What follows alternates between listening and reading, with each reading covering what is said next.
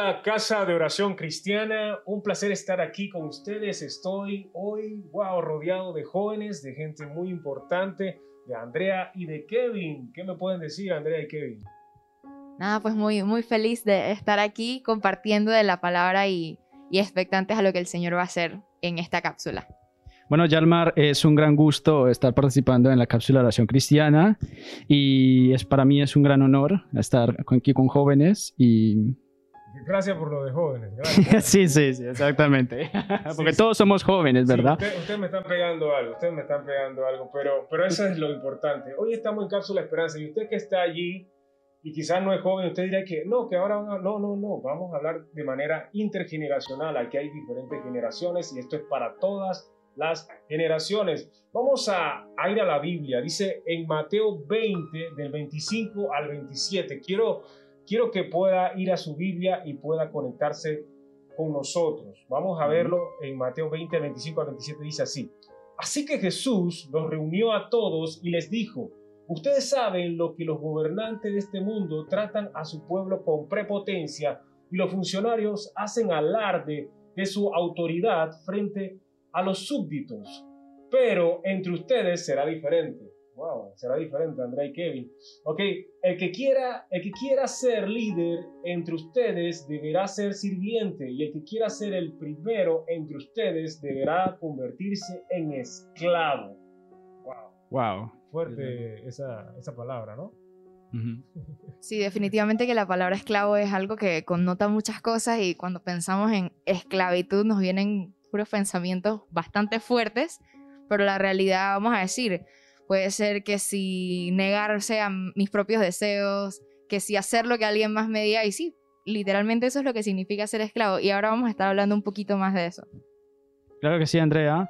Y sobre todo por una, creo que nos puedes comentar acerca de una historia sobre eso de ser, de ser esclavos, ¿no? Que suena un poco duro, ¿no? Sí, exacto. Y, qué bueno que lo digas, porque hablando un poquito del servicio, recuerdo que hace algún tiempo alguien me contó una historia que hablaba justamente del servicio. Y pues resulta que en una iglesia, en algún lugar de este hermoso y grande mundo, eh, había un grupo de jóvenes que estaba... exacto, muy grande. Había un grupo de jóvenes que estaba realizando una actividad muy grande. Había muchos jóvenes y pues estaba muy, muy concurrido. Eran casi 200 jóvenes, imagínense esa cantidad. Imagínense una reunión de jóvenes aquí en Casa Oración con 200 jóvenes. Aleluya. Mucha gente. ahora con la bioseguridad, bueno, va. Eso es, eso. Exacto, ahorita estaría un poco complicado. Pero la realidad es que sí, eran muchos jóvenes. Entonces, era una fiesta tremenda, habían comido, habían bailado, habían hecho de todo, claro, pre-COVID, ustedes saben. Pero bueno, la cosa es que llegó el momento que a nadie le gusta de las fiestas, que es recoger. Ay, sí. Recoger. No cuenten conmigo. Sí, eso, claro, a nadie le gusta esas partes porque uno ve la cantidad de cosas que hay que hacer y uno no le nace del corazón como debería, pues. Entonces, tenemos dos personajes cuyos nombres realmente no son muy relevantes. Pero estos dos personajes... Ah, sí, Yalmar y Kevin. nosotros. Exacto. Yalmar y Kevin estaban pues en, en esta reunión y ya se había acabado la reunión, había que limpiar. Entonces, claro, veían a todo el mundo que sí guardando, que sí recogiendo, que sí limpiando. Y, ellos, bueno, vamos a tener que hacer algo, pues. Y vieron la necesidad de sacar las bolsas de basura al tanque justo afuera de la iglesia. Y bueno, ellos fueron con toda la actitud bien chévere. Ellos fueron, sacaron sus bolsas y la echaron en el tanque. Pero ¿qué pasaría? Uno pensaría que ellos regresarían a la iglesia a seguir ayudando, pero no. Ellos agarraron camino para sus casas y ahí se acabó la historia. Y eso suena muy fuerte. Oye, pero Andrea, ellos ayudaron algo. Sí, ayudaron, pero sabían que había más necesidad y, y, no se quedaron a terminar el trabajo, porque fácil es comenzar el trabajo, difícil es terminarlo. Uf, ciertamente, oh, ciertamente pura así. frase, pura frase. Wow, tremendo, tremendo. ¿Qué piensa de eso? Bien, yo pienso que eh, ahora que estamos aterrizando en el, en, en el tema, lo que hicieron estos dos jóvenes fue enteramente un servicio un servicio eh, muy específico que, bueno, a, nadie le va a encantar recoger la basura, como bien dices, pero empezar un trabajo y terminarlo no es nada, nada fácil. Por lo que hoy eh, en esta cápsula de esperanza vamos a hablar acerca de lo que es el servicio, vamos a hablar acerca de, de cómo es el servicio, cómo es esa definición de servicio que nos da el mundo y qué es lo que nos dice la palabra acerca del servicio. Y lo interesante, Yarmar y Andrea, es que el servicio, por lo que dice aquí en la definición de la Real Academia Española, que todo el mundo podemos encontrar esa definición, lo define como un favor, un favor que tú haces hacia la otra persona. Y este favor tiene una acción, y esta acción tiene por consecuencia un efecto, que ese efecto es de servir, ¿no? De servicio. Sin embargo, si vemos en lo que nos dice la palabra de Dios, nos dice que el servicio es un estado, es una cualidad y también es como una condición de quien vive como siervo. Y aquí ustedes me preguntarán, bueno, ¿qué es un siervo, Kevin? Un siervo es ante todo alguien que está sometido hacia los demás. Y para nosotros, los cristianos, el ser siervo esto significa una sumisión hacia Dios, primero. Y segundo, una sumisión hacia los demás. Y es aquí donde entramos en el contexto del servicio. Es aquí donde el, servicio es un contexto que entra eh, los unos a los otros dentro de una comunidad. Y por consiguiente, eh, esto nos logra hacer a nosotros em, utilizar nuestro servicio para ministrar para ser de, ministerio hacia otros, de tal manera que podamos satisfacer las necesidades de otros. Pero hay aquí el dato, ¿sí? y espero que no me estén durmiendo. Para nada, para nada, es muy interesante. Lo que he querido decir es que hay que tener mucho cuidado en cómo vemos el servicio, porque incluso el servicio, eh, muchas veces caemos en que los que servimos hacia el Señor, podemos, eh, entramos en el servicio como con un objetivo muy personal, un objetivo muy intencional y a veces puede ser de búsqueda, a veces puede ser de notoriedad, a veces puede ser de buscar un estatus, una influencia inclusive, y ser, eh, eh, ser alguien en ese campo, ¿no? Buscar algo personal de nosotros. Sin embargo, el servicio no es así, porque esto no es un servicio genuino, tú me dirás y alguien que tú conoces, que conoces bien acerca del servicio, no es un servicio genuino. Entonces, yo me pregunto, ¿qué es un servicio genuino, Yalmar? Ok, servicio genuino. Kevin, bueno, yo no tengo todas las respuestas, eh, pero trataré de contestar esto que, estás diciendo, que lo pusiste bien, bien, bien alto. Ok, mira, veámonos de este punto. Cuando se sirve, hay dos personas que interactúan. La persona que hace el acto de servir y la persona que eh, recibe el beneficio del servicio. Entonces, ¿qué sucede? Sucede lo siguiente. Hay personas que pueden chantajearte emocionalmente.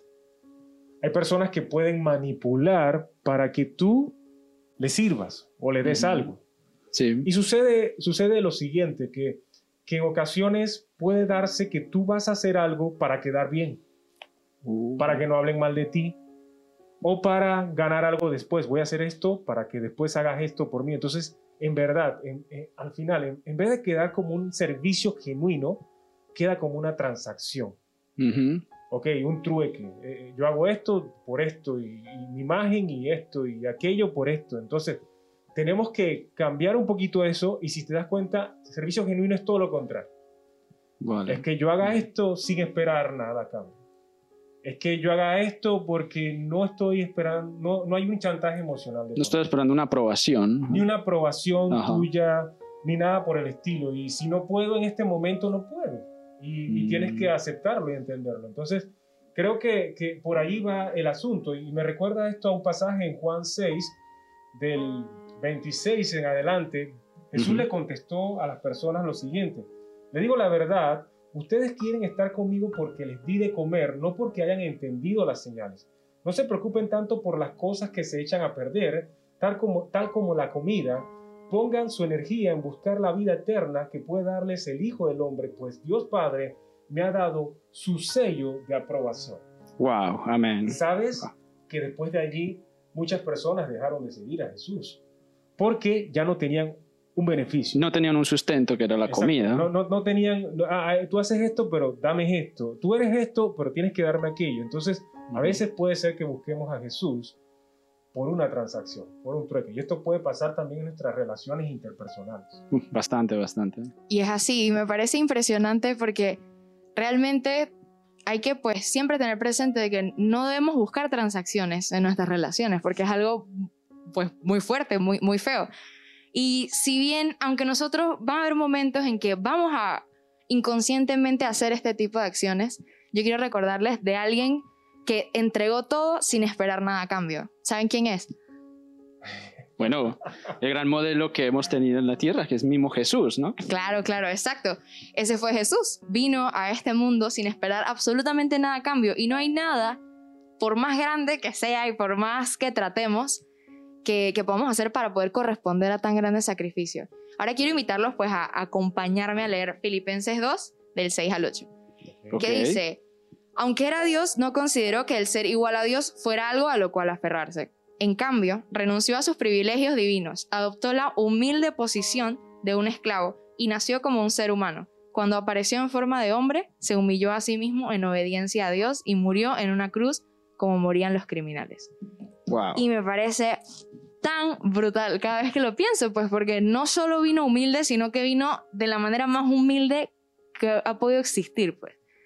Vino en un establo, Vino, no vino en, una familia real. Pudo haber decidido venir a una familia pues con mucho dinero, con mucho poder, para afirmar que él era el Hijo de Dios, pero optó por el servicio. Y, y pues los quiero invitar a imaginarse por un momento, si nosotros fuéramos Dios, que gracias a Dios no somos Dios porque es un trabajo bastante complicado, si nosotros fuéramos Dios, ¿cómo nos hubiera gustado venir a este mundo? Wow. La, verdad, la verdad, vamos a ponernos así bien, porque todo el mundo dice que hay espiritual, vamos a ponernos así con pompos, platillos, luces, una caravana, no sé, tú Kevin. Bueno, eh, venir al, al, mundo y con el poder de, no sé, levantar dos murallas, hacer un gran, una fortaleza, ¿no? Y decir, oh, yo soy, yo soy el hijo del, Señor y todos prostrarse a mí, pues no lo vería de una manera muy correcta, la verdad.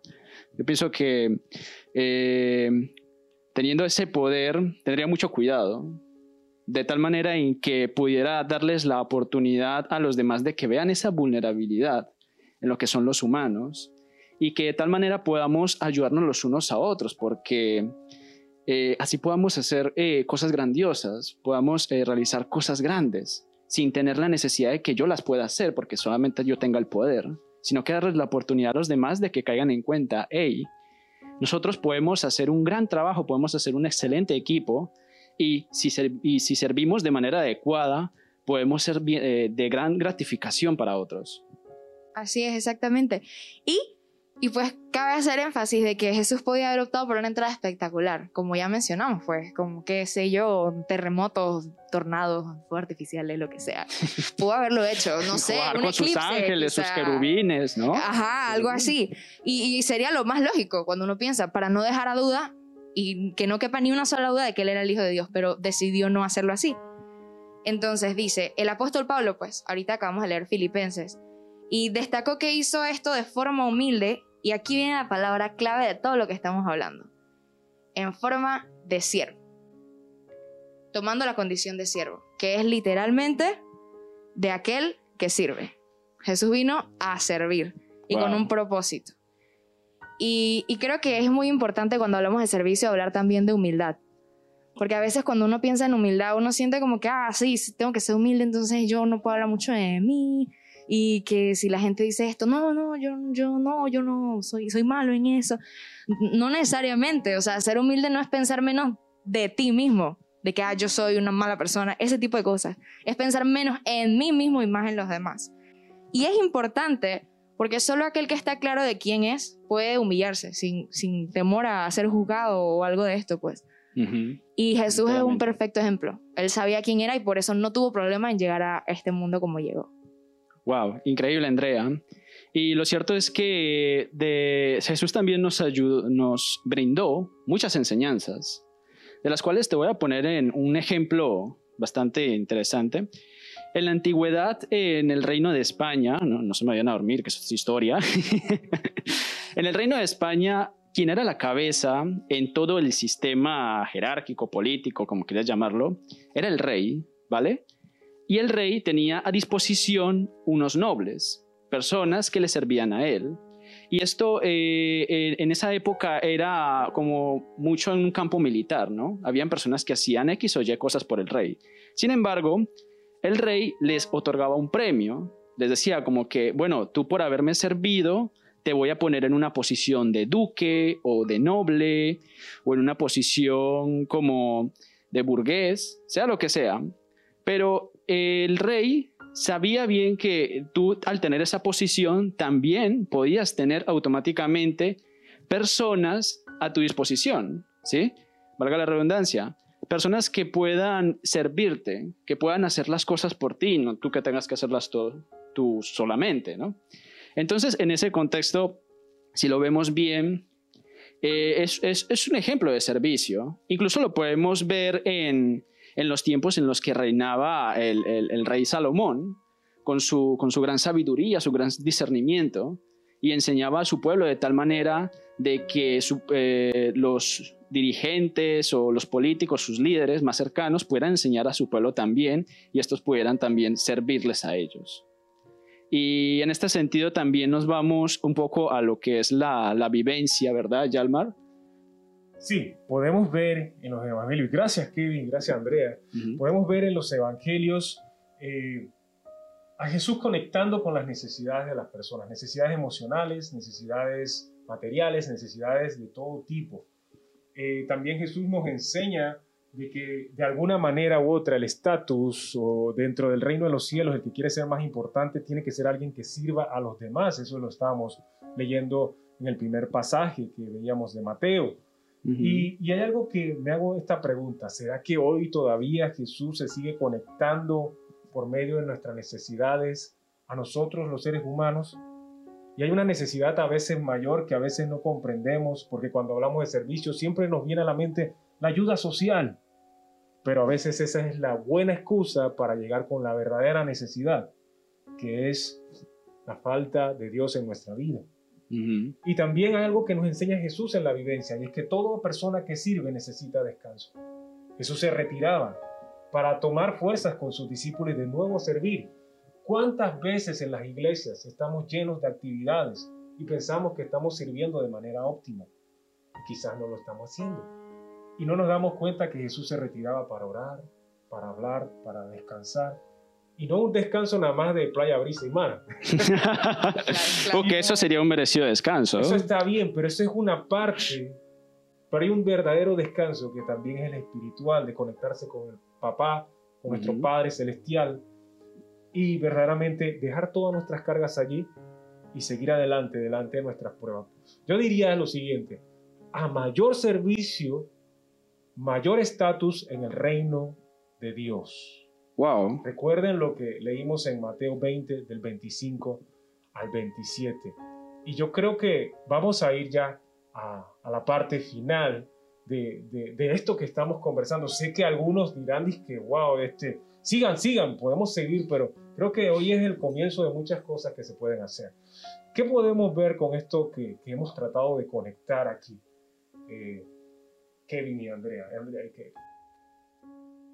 Bueno, Andrea, quiero cederte la palabra, la verdad, en esta cápsula de esperanza. ok, ok. Bueno, sí, básicamente me parece impresionante y es algo que siempre debemos estar constantemente meditando y, y cada día pues tratar de, de, llevar nuestro servicio pues a otro nivel y como dices, tener tiempos prudentes de, de descanso y apartarnos, así como Jesús hacía, apartarse a orar, se levantaba muy temprano para pasar tiempo con el Padre porque sabía que lo que venía en el día era muy demandante. Y así mismo debemos hacer nosotros. Wow. Y también quisiera mencionar que al final del día, si queremos ser realmente seguidores de Jesús, tenemos que atesorar el servicio como un valor añadido para nuestra vida. Porque es tan increíble que eh, podemos caer en que estamos haciendo el servicio por otros. Sí, estamos satisfaciendo las necesidades de otros. Pero debemos de darle como que mayor prioridad a que realmente el que se gratifica es nuestro Señor. Dios mismo es el que debe de aplaudirnos a nosotros cuando realizamos un servicio. Y a través de nuestros dones y talentos podamos darles eh, la oportunidad a otros de, que también sirvan, la oportunidad a otros de que también puedan hacerse relucir frente al Señor, más que el oro y la plata. Y creo que hay un gran versículo que, que dice mucho acerca de esto, y me puedes ayudar, Andrea, en ese versículo. Claro, que está en primera de Pedro 4, del 10 al 11. Y dice así, Dios, de su gran variedad de dones espirituales, les ha dado un don a cada uno de ustedes. Úsenlos bien para servirse los unos a los otros ¿Has recibido el don de hablar en público? Entonces habla como si Dios mismo estuviera hablando a través de ti. ¿Has recibido el don de ayudar a otros? Ayúdalos con toda la fuerza y la energía que Dios te da. Así cada cosa que haga traerá gloria a Dios por medio de Jesucristo. A Él sea toda la gloria y todo el poder por siempre y para siempre. Gracias, Andrea. Asimismo, eh, ustedes oyentes que me están escuchando, yo les quiero invitar a que nos pongamos eh, la voluntad necesaria en poder tomar acciones y decisiones correctas y decirte, hey, yo realmente soy alguien muy valioso. Tú y cada uno de nosotros somos valiosos en realidad, aunque no lo veamos. Y utilizar nuestros dones y talentos es algo increíble porque el Señor espera que nosotros podamos salir de ese cascarón y podamos hacer el servicio no por buscar aprobación de los demás, sino también por a buscar probación enteramente de Él. Y creo que esa es la clave frente a todo este tema tan maravilloso. Ok, no sé si con lo que voy a hacer en este momento eh, los voy a complicar un poco, pero, pero, ¿qué pasa si, si comenzamos a hacernos esta, esta pregunta entre nosotros antes de lanzársela a las personas y al público que nos está viendo? Y es, ¿busca servir a otros o que te sirvan a ti? ¿Buscas servir a otros o que te sirvan a ti? yo pienso que es, es, algo en lo que tenemos que pensar muy bien, con, por sobre todo lo que hemos dicho, en que hay que buscar primeramente el aplauso del Señor antes de buscar a los demás, pero tampoco no eh, olvidarnos acerca de que el servicio es también ayudar a otros. Entonces pienso que eso podría responder.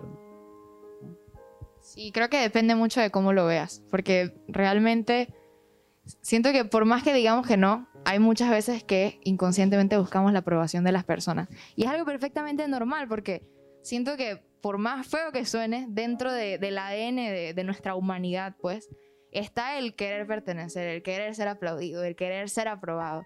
Y, eso pues nace del deseo de encontrar la verdadera aprobación, que es en el Señor. Pero a veces la buscamos donde no debemos buscarla. Exactamente. Excelente. Ok, la número dos sería ¿Qué significaría en la práctica buscar únicamente el aplauso de Dios como recompensa por nuestro servicio? Creo que algo la han respondido, pero no sé si, si la pueden darle un poquito más de forma. Repito nuevamente, ¿qué significaría en la práctica buscar únicamente el aplauso de Dios como recompensa por nuestro servicio?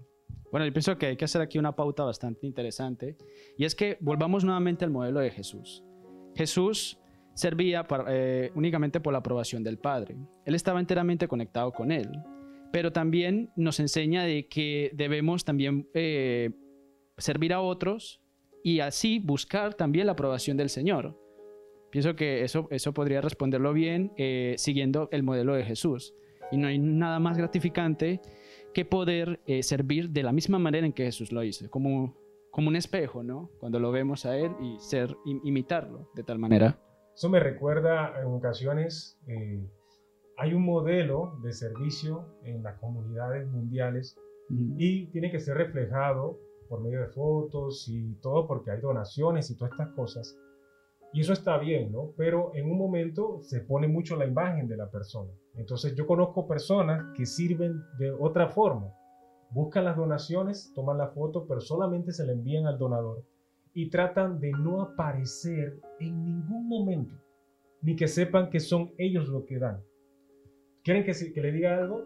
Ellos están buscando el aplauso de Dios, pero se han metido en problemas porque hay gente que los ha señalado porque dicen que es una organización que no está haciendo su labor, pero ellos tienen eh, registrado toda la información de todas las labores y todo cómo han hecho las donaciones, pero han hecho un trabajo excelente y la gente aplauden a Dios. Wow, Increíble. Increíble. Y creo que tenemos también una última pregunta ahí que dice lo siguiente, ¿por qué, ¿por qué servir puede llegar a ser tan difícil? Ya. Creo que podemos volver también al, al contexto de Jesús, ¿no? ¿Verdad, Andrea? Sí, sí, no, totalmente de acuerdo. Y, y siento que es muy difícil, más que nada porque primeramente debemos morir a nuestros deseos. O sea, no nos van a hacer, vamos a decir, hoy me levanté con ganas de ir a no sé dónde a ayudar a tal persona. Es algo que puede pasar, pero no todos los días va a ser así. O sea, van a haber días que vamos a estar muy motivados a servir y ayudar y, y así van a haber otros días que no necesariamente nos vamos a sentir tan bien o tan motivados. Y cuando la motivación falta, pues queda el, el compromiso y el, el llamado que el Señor nos ha hecho a servir. Porque si bien no, no es que las obras nos, nos hagan ganar nada delante del Señor, pero fuimos salvados por pura gracia para hacer las obras, pues, y el servicio, que es lo que el Señor nos manda. Wow. Excelente, excelente. Mira que, que me siento muy bien al lado de ustedes dos. Algo, algo de juventud se me ha pegado. ¿eh? Sí, sí, la generación está pegando fuerte, ¿no? ¿Verdad? Sí, sí, pero, pero no me pegues un golpe. No, me pegues un No, no, no. golpe. Nunca lo haría, pastor. Nunca lo haría. ok. bueno, creo que hemos concluido y espero que haya sido de su agrado esta cápsula Esperanza. Estoy aquí con Andrea, y con Kevin. y hemos estado tratando de conversar y de hablar con ustedes en este tiempo tan ameno. Pero vamos a despedirnos con una oración. Vamos a orar para dar gracias a Dios. Y si usted está pasando una necesidad, hable con el Padre que provee a los que verdaderamente los, las aves, a- creaciones suyas, verdaderamente son provistas por Él. ¿Por qué no nosotros? Y si usted es alguien que ahora mismo Dios le ha dado algo y usted puede servir a otro y bendecirlo, también hágalo de una manera eh, espontánea y alegre. No lo haga por obligación o por quedar bien o porque alguien le está manipulando para que lo haga. Como ha aprendido el día de hoy, sirva de manera genuina.